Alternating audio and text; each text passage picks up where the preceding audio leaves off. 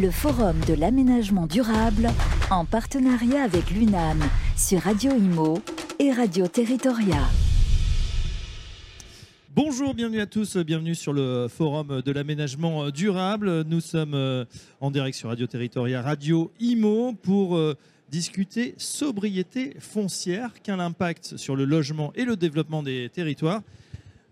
Euh, François Riosec nous a rejoint, le président euh, de l'UNAM, l'Union nationale des aménageurs. François, rebonjour, puisque vous étiez déjà sur nos tables rondes précédentes.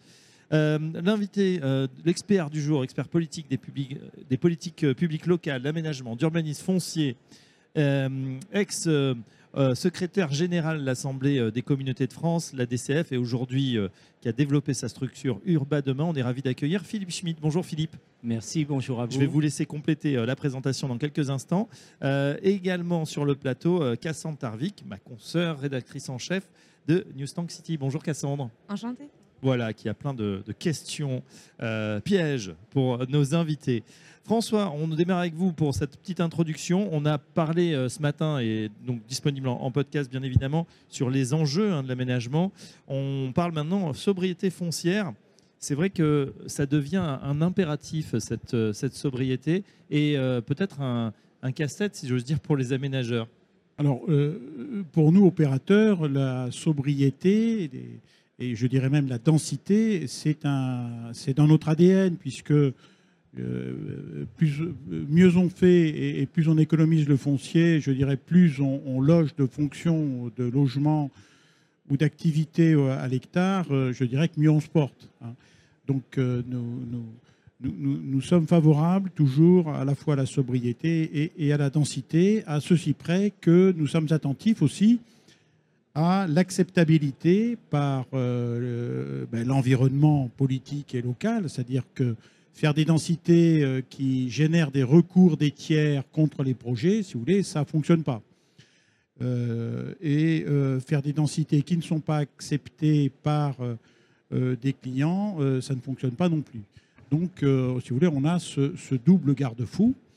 Et puis, nous avons aussi, pour nous, la problématique, c'est la faisabilité économique. C'est-à-dire que euh, l'approche euh, de la loi a été de supprimer des, fonciers. Hein, euh, les, préfectures, les DDT sont à l'œuvre dans les territoires pour déclasser ou demander le déclassement de fonciers urbanisables dans les PLU. Et alors qu'on aurait pu avoir une approche par euh, une règle d'obligation de densité supérieure, par exemple. C'est-à-dire qu'on laissait des fonciers, mais avec l'obligation de doubler euh, la densité opérationnelle. Vous voyez, c'était une possibilité qui n'aurait pas fait monter les prix euh, du foncier, mais qui aurait atteint le même objectif. Voilà.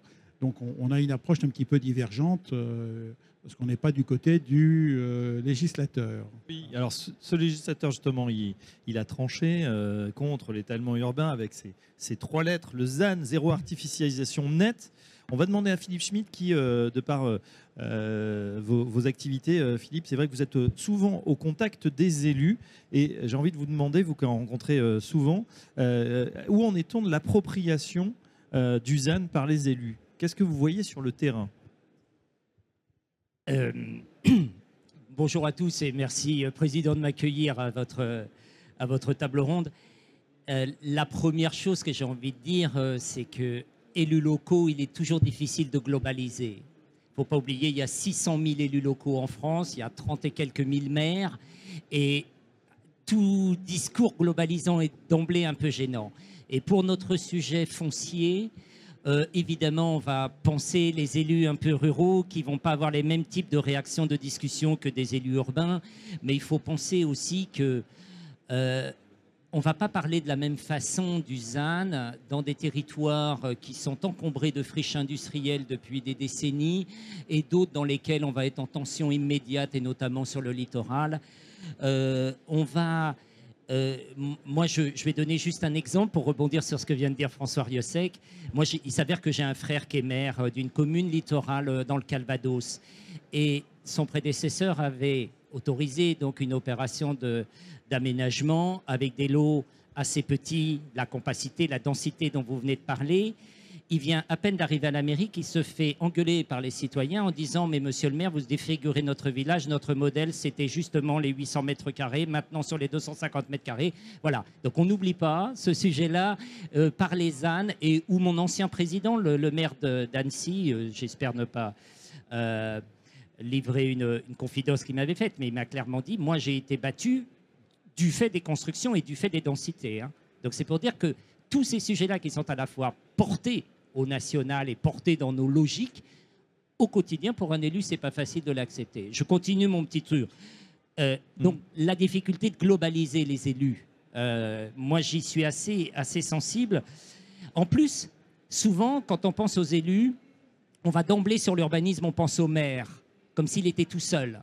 Voyez mais l'urbanisme, si c'est dans une responsabilité communale, c'est le conseil municipal, ou communautaire, c'est le conseil communautaire. Mais on a en France hyper personnalisé la relation de l'urbanisme au maire. Voilà. Or, il s'avère, et moi j'ai eu cette chance cette année, j'ai animé dans beaucoup d'endroits, enfin beaucoup, j'ai dû en faire 8 ou 10, mais de ce que j'appelle des, des soirées débats où j'ai invité des maires. Alors, je me suis retrouvé parfois avec, euh, avec 20, 50 ou jusqu'à 70 maires dans le temps d'une soirée pour les faire réfléchir pour qu'ils discutent entre eux surtout sur le rôle et la place des élus locaux dans l'urbanisme d'aujourd'hui. En ce sens, quelle est véritablement leur capacité à faire? Pourquoi je dis ça? Parce que le maire, il est, il est pas tout seul, et on se demande même parfois qui pilote encore l'urbanisme aujourd'hui Est-ce que c'est euh, l'État ou est-ce que c'est le maire?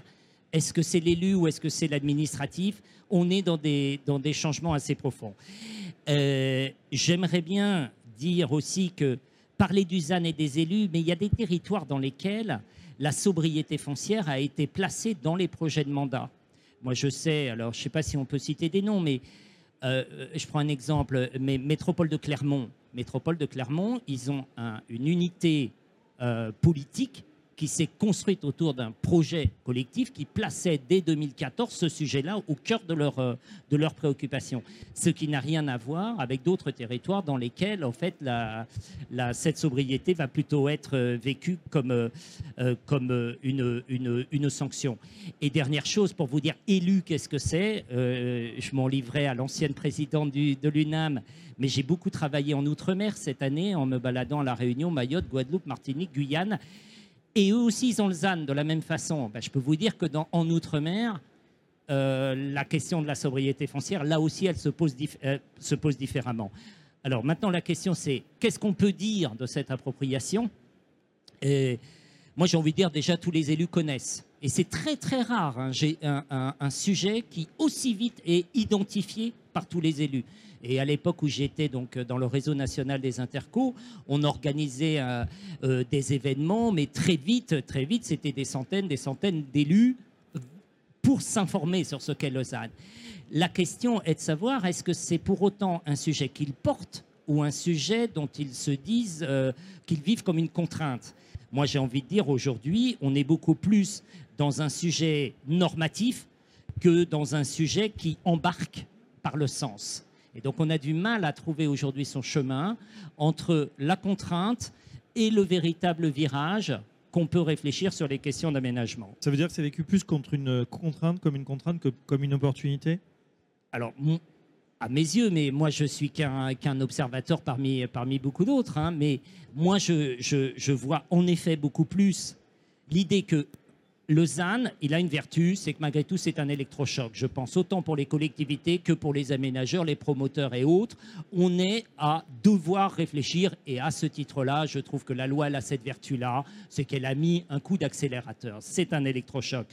Mais il suffit de regarder, vous avez certainement vu comme moi, et je suis sûr qu'il y a des Bretons là autour de nous, mais regardez par exemple les réflexes qu'ont eu euh, beaucoup de collectivités euh, sur le littoral breton. Euh, en tout cas, c'est ce que rapporte la presse aussi, en disant vite, vite, vite, vite, vite, que tout mon quota, je l'utilise dès maintenant. Donc on a eu un réflexe, si vous voulez. Donc, est-ce que ça, ça signifie qu'on est embarqué par le sens? Il semblerait que non, c'est que plus vite, vite, vite je consomme, en fait, ce que je considère être mes droits à consommer, de la même façon, Euh, Est-ce que Plus vite je consomme mes doigts parce que je vais être empêché après. et parce que je vais être empêché après. Donc vite, vite, vite, il fallait que je fasse. Voilà. Euh, on voit bien qu'on a du mal malgré tout à replacer. Et encore une fois, enfin, excusez-moi d'insister, mais c'est très très différent d'un territoire à l'autre. hein. C'est difficile ces questions globalisantes sur, euh, sur les élus locaux. hein. On retient, un, que tout le monde est au courant et que finalement, euh, ça s'est répandu, j'allais dire, comme une traînée de poudre, hein, zen. En tout cas, voilà, c'est rare qu'un texte est aussi pris et que euh, euh, finalement, les réponses apportées, elles sont, elles sont multiples. C'est bon, difficile de, de globaliser. Cassandre, est-ce que vous avez une, une question, une réflexion sur euh, ce que vient de nous dire euh, Philippe, Oui, euh, vous, parliez de, de cette différence d'appropriation entre les, les territoires qui dépend aussi de la différence de ces territoires en eux-mêmes. Qu'est-ce qui fait aujourd'hui qu'un maire, qu'un élu, qu'une interco prend bien en compte euh, euh, ces impératifs, réussit à s'approprier le ZAN ou en tout cas euh, réussit à mettre en place une trajectoire de sobriété? Non, mais aujourd'hui, je, je redis, aujourd'hui, pour moi, il n'y a pas le choix. C'est-à-dire qu'en gros, on est dans un cadre normatif extrêmement contraint, extrêmement contraint. Et s'il me fallait résumer, encore une fois, je n'aime pas la globalisation, mais on va le faire. Aujourd'hui, ZAN n'est pas une question. ZAN est quelque chose dont les élus ont l'impression que ça descend et tout le monde dit et moi et moi, comment je peux faire? On n'oublie pas quand on parle des communes, on a les grosses communes et on a aussi les toutes petites communes. Il s'avère que j'ai sillonné notamment dans le dans l'est de la France, euh, dans le Grand Est, et j'ai rencontré beaucoup, beaucoup, beaucoup de maires de petites communes. Eux voient ZAN comme une contrainte. C'est la fin d'un modèle, ils ont l'impression de la fin d'un modèle, sans pour autant considérer qu'il y a euh, véritablement un, un- des nouveaux axes de développement possibles. Aujourd'hui, ZAN, dans certains territoires, est vécu comme euh, un obstacle au développement et à l'aménagement des territoires. Et il est surtout source de grandes incompréhensions. Et je veux dire par là que beaucoup de maires Oui. Euh, du fait que la DDT soit venue dans les territoires en leur disant mais regardez monsieur le maire toutes les dents creuses que vous avez vous pouvez pas continuer à vous étendre il faut réinvestir ça etc et de l'autre côté on a des élus qui disent et je vais faire exprès d'être un peu vulgaire, mais ils nous emmerdent la DDT, parce qu'il y en a qui parlent comme ça, hein, dans les, euh, ils- qu'ils viennent me dire comment je vais pouvoir les mobiliser, ces fameux fonciers-là. Et ça fait partie des, des, sujets, c'est que nous n'avons pas tous les outils qu'il faut pour facilement mobiliser, quand bien même on a des dents creuses. Pourquoi elle est là, la dent creuse? Bien souvent, c'est soit parce qu'on a un comportement spéculatif d'un propriétaire qui ne va pas la lâcher parce qu'aujourd'hui, de toute façon, il n'y a pas meilleur placement que ce foncier. Voilà. Soit c'est parce que l'on a un phénomène qui se développe beaucoup en France. Moi, c'est ce que j'observe, c'est la problématique de l'indivision. La problématique de l'indivision, à chaque fois qu'on traîne et qu'on traîne, en fait, c'est de plus en plus compliqué après de mobiliser. Et quand on parle avec des élus, notamment des problématiques de mobilisation euh, des bâtis en tissu ancien, etc., ils nous disent bien que entre le principe théorique défendu par la DDT en disant Mm. vous avez tant de pourcents de logements vacants, vous avez tant de pourcents de bâtiments abandonnés, vous avez tant de temps creuses, donc il n'y a plus rien. Voilà. Parce qu'il faut bien voir qu'aujourd'hui, l'État est dans une application à appliquer l'esprit de la loi ZAN immédiatement, alors qu'on avait un calendrier qui était prévu pour que on ait- puisse élaborer les documents régionaux, qui seraient traduits dans les documents plus locaux que sont les SCOT, qui seraient in fine traduits dans les PLU. Aujourd'hui, on fait ZAN tout de suite dans l'esprit du contrôle de légalité exercé par les DDT et préfectures. Hum. Est-ce que ça veut dire qu'il y a une certaine, un sentiment de dépossession aussi par rapport à certaines prérogatives? Voilà, Euh, on peut imaginer la frustration de certains maires parce qu'il y a des territoires extrêmement dynamiques, donc qui, euh, attirent les populations. Euh, il faut bien les loger. Il y a des entreprises aussi qui, qui arrivent sur les territoires et à un moment, le maire ou l'équipe municipale est obligé de leur dire stop, on peut plus. Euh, bon, il y a beaucoup de questions dans votre question. Euh, La déposition, enfin le, Et le fait d'être empêché. Mais de, de toute façon, le, le sujet euh, sur la responsabilité de l'urbanisme, j'entends les, les enjeux de la, euh, des- de la décentralisation et de l'exercice local des compétences. Depuis quelques années, on voit bien que c'est un peu battu en brèche, c'est-à-dire en substance que certains observateurs disent clairement qu'on est rentré dans une nouvelle ère de recentralisation de l'urbanisme, tellement l'État est présent, tellement la loi est bavarde, etc. Il y a certains maires qui me disent, mais moi j'ai loi montagne, plus loi littorale, plus tout ça, de toute façon, qu'est-ce que je peux faire? Et, et, on a parfois du désarroi sur la réelle capacité à faire. Après, euh, le, la grande difficulté, de mon point de vue, c'est que nous n'abordons ce sujet de la sobriété foncière que sous l'angle euh, technique, que sous l'angle, alors que de mon point de vue, il y a un véritable enjeu de société qu'il faudrait essayer de placer à la hauteur qu'il mérite. Vous dites que ce n'est pas simplement de la planification urbaine, Lausanne, c'est euh, justement cet enjeu de, euh, de société. Alors expliquez-nous à quoi ça correspond. Ben, moi, je, parle, je pars du principe que ces sujets-là, ils nous renvoient euh, au, mode d'aménager, d'occuper, de gérer, de vivre un territoire, voire et ou, de le, protéger. Et à ce titre-là, de mon point de vue, c'est un enjeu de société. Le problème, c'est que ces sujets de société, on ne les aborde pas. Pas, en tous les cas, vous savez, il y a eu une sortie une fois de Emmanuel Vargon qui a essayé de mettre une petite pique sur la maison individuelle. Et trois jours après, on le sait bien, c'était je crois en octobre 2021, trois jours après, elle a fait marche arrière en s'excusant d'avoir abordé ce sujet. Moi, ce que je constate tout simplement, c'est que tous les sujets qui ne sont pas traités au national, avec un débat de société tel qu'il devrait être conduit au national, in fine, se retrouvent derrière le talus, sur le terrain, et c'est le maire qui est en relation première et directe avec les propriétaires. Ça veut dire qu'en substance, que toute la, toute la pensée administrativo-politique qui nous guide sur ces enjeux de sobriété fait du maire euh, celui qui, oui, on le dit souvent, mais qui est un peu à portée de baffe.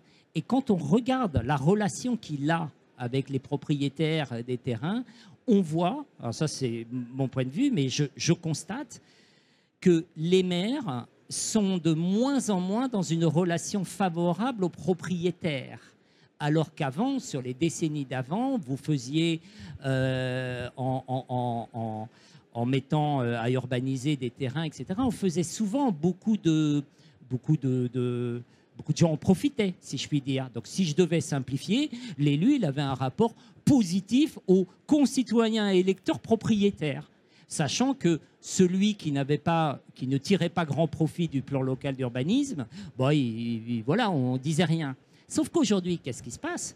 Avec les obligations que nous avons d'opérer, moi j'appelle ça comme ça le rétrozonage, c'est-à-dire remettre dans le giron agricolo-naturel des terres qu'on avait mis à urbaniser, il y a des élus qui me disent que euh, dans leur bureau sont venus des propriétaires qui me disent mais vous me spoliez, vous m'enlevez ma richesse, enfin etc. etc. Et cependant c'est vrai, ça soulève des vrais sujets parce qu'on peut très bien imaginer euh, devoir entendre euh, ceux qui disent quand j'ai reçu ces terrains, même si c'est par succession, au moment euh, où j'ai eu ma succession, ces terrains ont été évalués au prix à urbaniser, vous me les enlevez.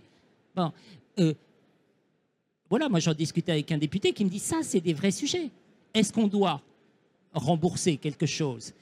Et de la même façon, on a, on a vous avez vu euh, euh, je ne sais pas, François, réagissez hein, si vous le souhaitez À, mes, propos, mais pour moi, la, conclusion, c'est qu'on est dans, un, dans une période où le, le mode de relation de l'élu euh, au propriétaire est en train d'évoluer de, d'évoluer et, doit, et doit se reconstruire sur d'autres bases. On entend hein, effectivement l'élu qui, avec une relation plutôt positive, et aujourd'hui, euh, c'est vrai qu'ils en prennent pour leur grade, les maires, et d'ailleurs, il y en a beaucoup qui qui, lâche la rampe. On est au cœur des contradictions, des injonctions contradictoires. Et, donc il y a l'injonction nationale qui est de densifier, et puis l'injonction locale qui est de ne pas construire derrière chez moi, et voire même dans la commune, puisque le CEREMA a sorti une statistique euh, qui, dit que 60% des Français ne veulent pas qu'on construise dans leur commune. Donc c'est même plus large que derrière chez soi, euh, ce qui est inquiétant.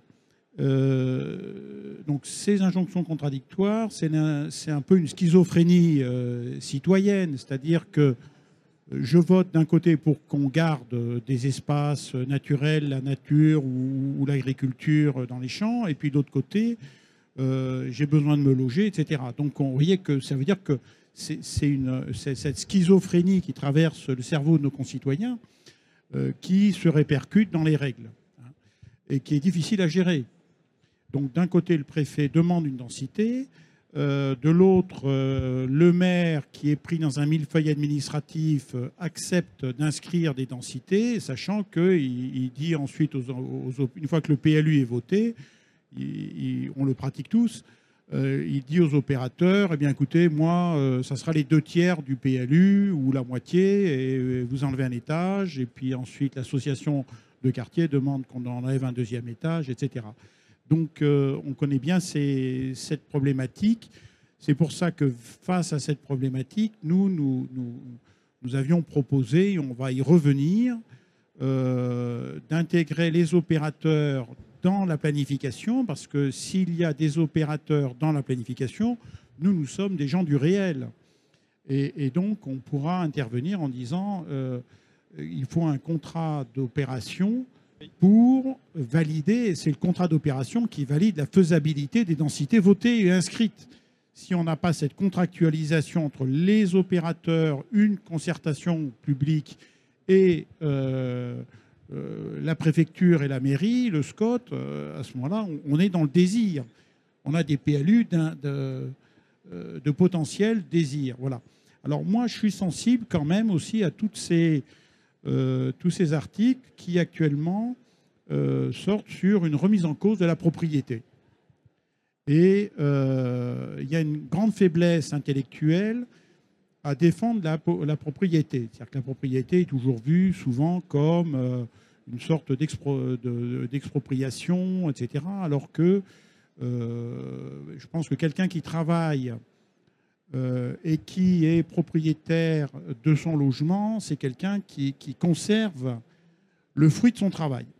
Et euh, l'enjeu de l'accession à la propriété, l'enjeu de la propriété, c'est quand même de conserver ce que l'on a fait pour soi-même, pour son entretien et pour les siens.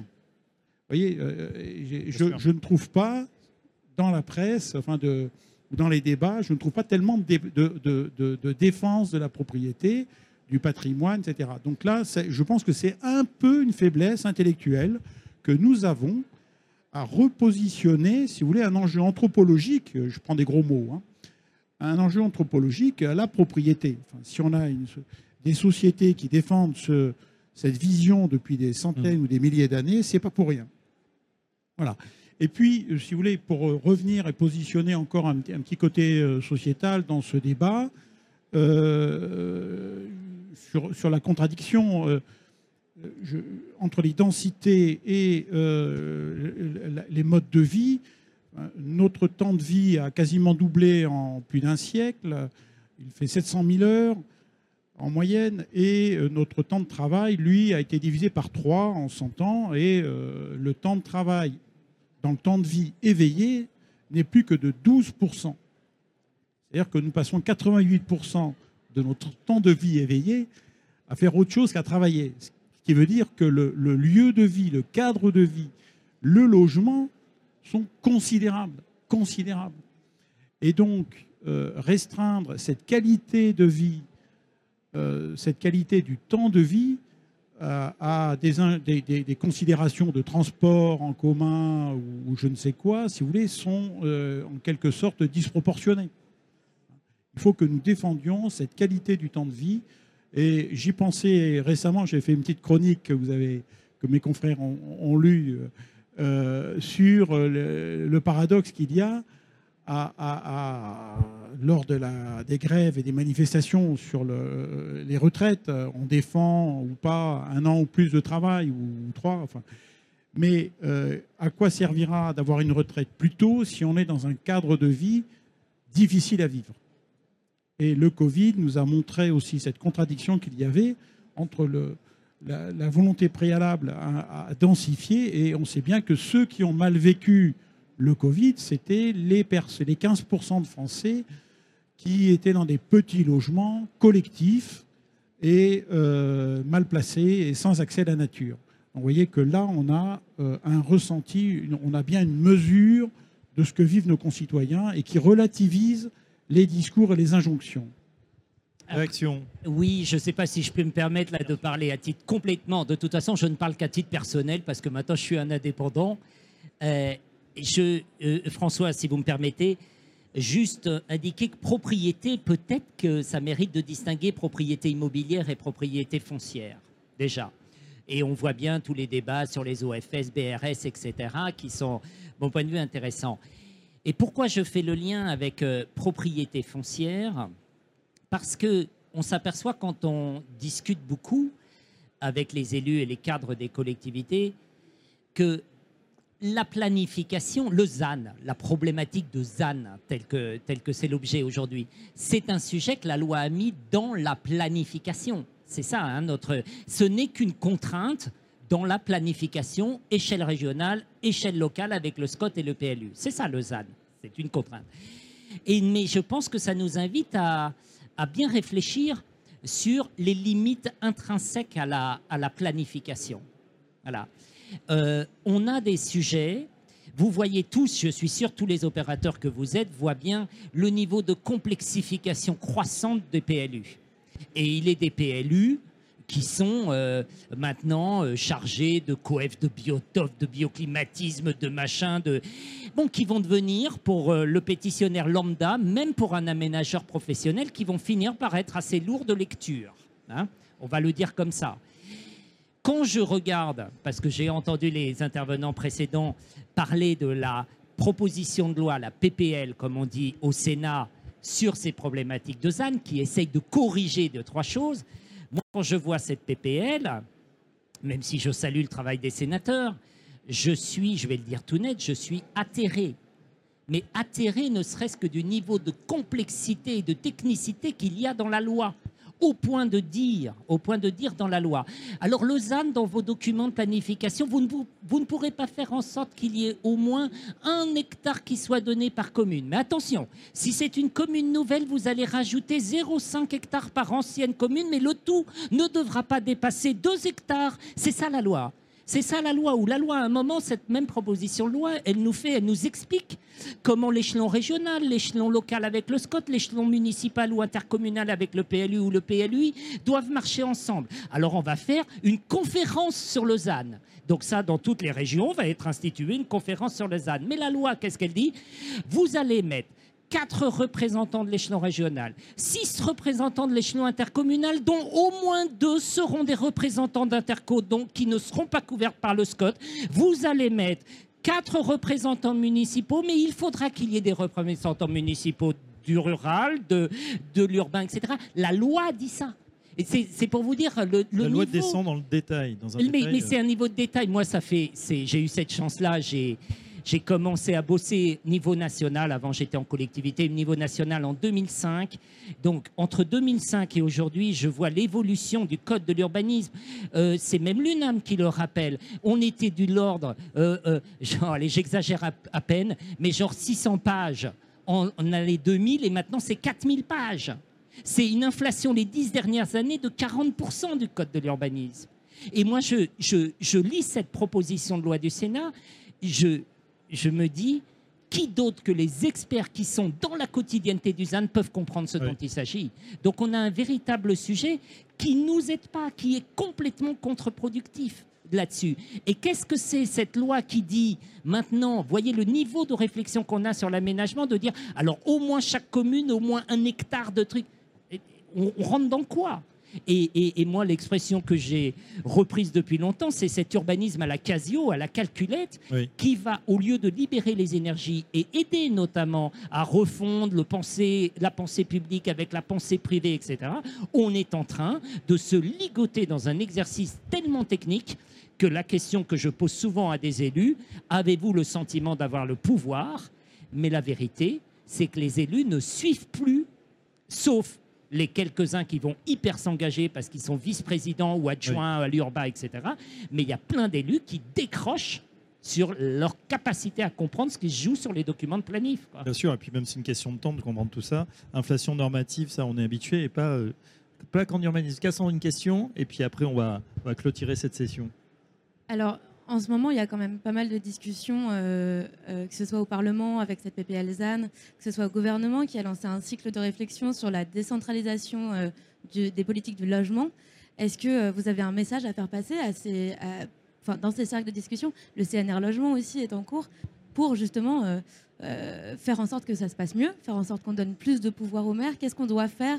Qu'est-ce qui doit être débattu et qu'est-ce qui doit faire partie des mesures qui seront prises? En fait, si j'avais, moi, euh, adressé un constat, après je vais essayer d'ouvrir des postes, de, de- des pistes d'é- d'évolution, mais si je dresse un constat avec mes mots simples et vraiment de simpli- simplification, moi je dirais, un, je vois une action publique qui n'est pas en ordre de marche cohérent, c'est-à-dire en substance entre la dynamique municipale, la dynamique intercommunale, la dynamique à l'échelle du bassin euh, qui, forme le SCOT, le schéma de cohérence territoriale, et la dynamique régionale, je ne vois pas d'unité.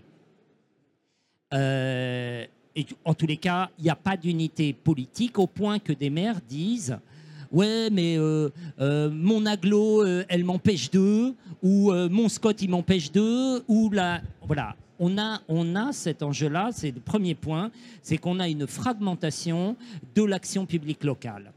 Et je trouve que le ZAN, tel Mhm. qu'il est mis là, il devrait secouer le cocotier et que tout le monde reparte en marche, mais je ne vois pas ça. Le deuxième point, c'est la relation entre l'État et les collectivités. Parfois, je déplore un petit peu qu'on n'arrive pas à être dans un mouvement cohérent et je ne vois, quand on va sur le terrain, mais c'est à vous d'apprécier, hein, mais moi je vois énormément de, de tensions, d'amertume dans la relation au préfet, dans la relation au DDT, etc.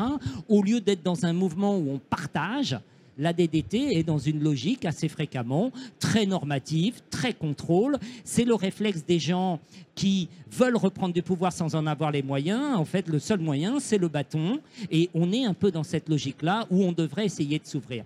Le deuxième point, c'est que je vois une fracture de plus en plus forte, je le disais, entre la sphère administrative et la sphère technique, et ça sur de nombreux champs. Voilà. Donc je ne dis pas que les élus ne s'impliquent pas, les élus ils s'impliquent énormément. L'urbanisme pour un élu local, c'est pas à vous que je vais l'apprendre, mais il y a quelque chose d'affectif, il y a quelque chose d'extrêmement important, c'est le marqueur du mandat, c'est l'engagement. Et là, en fait, il a du mal à retrouver ces petits, parce que lui-même, il est même plus à la manœuvre. Vous avez fait, vous devez tous euh, bien connaître ce que c'est qu'un PLU. On comprend très très vite qu'il y a des élus qui décrochent, quoi là-dessus. Pour ce, pour- quand on fait les, ça n'a plus rien à voir. Moi, c'est l'i- l'image que je me fais, mais ça n'a plus rien à voir avec la relation qu'avait notamment un aménageur. Je regarde Pascal en pensant parce que je vais remonter aux temps anciens. Mais- mais l'idée, non, pardon Pascal, mais c'est pour dire qu'il y a 15 ans ou il y a 20 ans, on ne pensait pas sa relation au maire, la relation au PLU, la relation propriétaire de la même façon. Donc on a à réinventer tout ça, oui, ça c'est clair. Donc voilà, une contrainte euh, qui se. On a, le sentiment, en tout cas, que quelque chose est bloqué. Comment on fait Piste de solution, il nous reste quelques minutes pour euh, justement euh, aborder ces pistes de solution. Qu'est-ce qu'on peut faire Quelles sont les. Est-ce qu'il y a une lumière au bout non, du tunnel mais il y a bien sûr qu'il y a des lumières au bout du tunnel, mais je pense qu'il faut avoir la vue large, c'est-à-dire enjeux fiscaux, vous les avez un tout petit peu évoqués. Je vous invite à lire, c'est assez intéressant, le dernier rapport euh, du COP, euh, du, du CPO, je veux dire, pardon, le, le- le- le Conseil des prélèvements obligatoires, qui, est- qui est- qui est sorti, je ne sais pas s'il doit avoir quelques mois, qui fait le tour des dispositions fiscales et financières qui peuvent avoir un impact sur notre comportement en matière d'urbanisme, c'est-à-dire la fiscalité foncière locale, euh, les taxes d'aménagement ou PUP ou autres, les droits de mutation, etc. Et on essaye de, ils essayent de voir ce qu'il faudrait changer. Et c'est vrai qu'il y a beaucoup de choses qui sont contre-intuitives, qui sont même contre-productives sur ces sujets fiscaux. De la même façon, je les évoquais, euh, euh, il faut bien comprendre hein, que la problématique foncière, elle reste en fait un, un- un enjeu pour la fiscalité extrêmement important pour un maire. Donc on a là aussi un peu les éléments de, de contradiction. La table ronde porte sur le logement, mais il s'avère que je travaille un peu aujourd'hui avec euh, CCI France, le réseau national des chambres de commerce et d'industrie, sur les enjeux fonciers soulevés par la réindustrialisation. Vous voyez? Et là aussi, tout le monde est en attente en fait de mobilisation. Donc on a, on a des équilibres à retrouver, non seulement pour pouvoir produire le logement, et je souscris à ce qu'a dit François Riosec, évidemment, en réponse aux attentes de la population. C'est à 80% la maison individuelle. Donc Mm. comment, comment on arrive à produire ça? C'est pour ça que j'aime beaucoup l'UNAM, c'est que je crois beaucoup aux opérations d'aménagement bien réfléchies et bien pensées plutôt qu'au saupoudrage, euh, euh, au saupoudrage dans, le, dans le secteur diffus. Je suis parti dans tous les sens, désolé monsieur le Non, voilà, c'était sur les pistes de solutions, mais effectivement, on, on compte sur l'UNAM aussi pour, euh, euh, pour euh, assurer ces- cette cohérence. Euh, on arrive au bout, chers amis, de, de cette table ronde sobriété foncière. Un grand merci à Philippe, Schm- Philippe Schmitt, expert politique publique locale, aménagement et urbanisme foncier, on peut l'applaudir. Merci à François Riosec. Merci, Kazan Tarvik. On vous retrouve tout à l'heure. Et on se retrouve dans un instant pour parler recyclage foncier. À tout de suite. Le Forum de l'aménagement durable en partenariat avec l'UNAM sur Radio Imo et Radio Territoria.